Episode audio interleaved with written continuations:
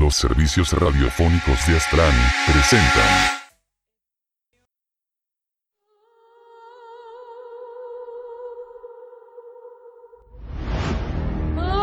El vampiro fumador.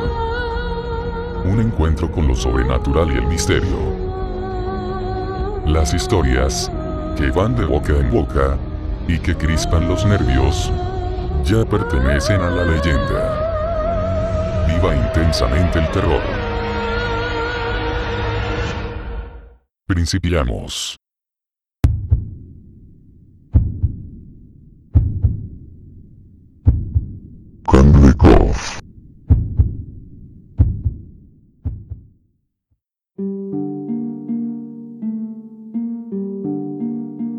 ¿Alguien recuerda este programa infantil? Se llamaba Kandlikov y tenía 6 o 7 años cuando salía. No he podido encontrar ninguna referencia sobre este programa, pero creo que salía en los canales nacionales por ahí de 1971 o 1972. Vivía en Irotón en ese entonces. No me acuerdo del canal, pero me acuerdo que salía por ahí de las 4 de la tarde. Me parece muy familiar, crecí en las afueras de Ashland y tenía 9 años en el 72. Camble Cofera de Piratas. Me acuerdo de una marioneta pirata en la entrada de una cueva, hablando con una niñita. Sí. De pelos, no estoy loca. Me acuerdo del pirata Percy. Me daba como que miedo. Lucía como que estaba construida de partes de otros muñecos, como de muy bajo presupuesto. Su cabeza era una muñeca grave de porcelana, que se veía muy antigua y no combinaba con el cuerpo. No me acuerdo del canal. No creo que fuera en WTSF. Siento revivir este viejo tema, pero sé exactamente de qué programa hablas. Creo que Kandlekov salió solo por un par de meses en el 71, no en el 72. Tenía 12, y lo vi algunas veces con mi hermano. Era en el canal 58. Mi mamá no dejaba ponerlo después de las noticias. Déjame ver lo que me acuerdo. El lugar era en Kandlekov, y era de una niñita que se imaginaba a sí misma siendo amiga de piratas. El barco pirata se llamaba Stock, y el pirata Percy no era un muy buen pirata, porque se asustaba fácilmente. Y había música constantemente. No me acuerdo del nombre de la niña. Yanis o o algo así. Creo que era Yanis. Gracias. Me llegaron memorias cuando mencionaste Stock y el canal 58. Me acuerdo de la proa del barco, tenía una cara sonriente, con la quijada de abajo sumergida. Me acuerdo en especial de cómo era raro cuando cambiaban el modelo de plástico madero a la versión de marioneta para que la cara hablara. Allá me acordé también. ¿Te acuerdas de esto? Tienes que ir adentro. Uf, me dieron escalofríos al leer eso.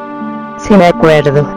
Era lo que el barco le decía siempre a Percy cuando tenía que ir a algún lugar tétrico, como a una cueva o un cuarto oscuro donde estuviera un tesoro. Y luego la cámara hacía acercamientos a la cara de Laugenstock pausadamente. Tienes que ir adentro. Con sus ojos viscos y su quijada que como que se caía. Uf, se veía tan verache y horrible. ¿Alguien se acuerda del villano? Tenía una cara que era solamente un bigote hecho con un manubrio sobre un montón de dientes delgados. Yo honestamente, creía que el villano era el pirata Percy. Tenía como 5 años cuando salía este programa. Combustible de pesadillas. Ese no era el villano, la marioneta del bigote.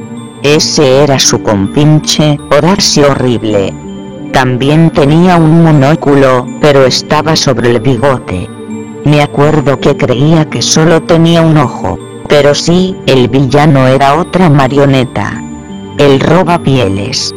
No puedo creer las cosas que nos dejaban ver antes. Jesucristo, el roba pieles. ¿Qué clase de show infantil veíamos? Realmente no podía ver la pantalla cada vez que el roba pieles aparecía.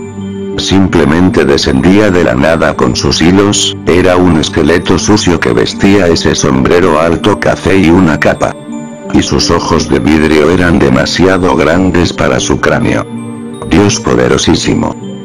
¿No estaban su sombrero y capa cosidos locamente? ¿No se suponía que era piel de niños? Sí, eso creo.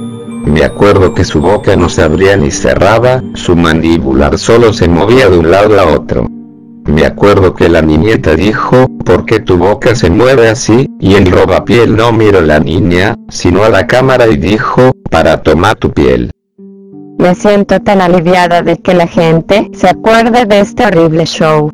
Solía tener este horrible recuerdo, como un mal sueño donde al terminar la canción del inicio del show, el show aparecía de una pantalla negra y todos los personajes estaban ahí, pero la cámara como que cortaba cada una de sus caras y todos estaban gritando y las marionetas se movían de manera extraña y solo había gritos, gritos. La niña solo se quejaba y lloraba como si llevara horas soportando todo esto. Me desperté muchas veces con esta pesadilla. Solía mojar mi cama cada vez que la tenía. No creo que fuera un sueño. Me acuerdo de eso. Me acuerdo que era un episodio. No, no, no, no es posible. No había historia ni nada, digo, literalmente yo estaba parada llorando y gritando durante todo el show. Quizá estoy fabricándome memorias porque dijiste eso, pero juro por Dios que me acuerdo ver lo que tú describiste. Ellos solo gritaban. Oh Dios. Si la niñita, Yanis, me acuerdo haberla visto temblar. Y el roba pieles gritaba a través de sus delgados dientes, su quijada se movía tan agresivamente que creía que se iba a desprender de los hilos de metal que la sostenían. Me acuerdo que le apagué y fue la última vez que vi el programa. Corrí para decirle a mi hermano y no tuvimos el valor para encender la tele otra vez. Visité a mi mamá hoy en el asilo. Le pregunté sobre cuando era pequeño a principios de los 70, cuando tenía 8 o 9 y le pregunté si se acordaba de un programa infantil, Candlecoff. Ella se sorprendió que me acordara yo de eso, y le pregunté, ¿por qué? Y ella me dijo, porque se me hacía rarísimo que me dijeras voy a ver Candlecos mamá, y luego ponías la tele en un canal estático y vieras pura estática por 30 minutos. Tenías una enorme imaginación con tu programilla de piratas hijo. Esta fue una conversación entre varias personas, en una web llamada, Nick Nostalgia Forum, las cuales discuten sobre un show infantil, y su último capítulo. Al continuación, viene un video con el supuesto último episodio de Candlecoff. Go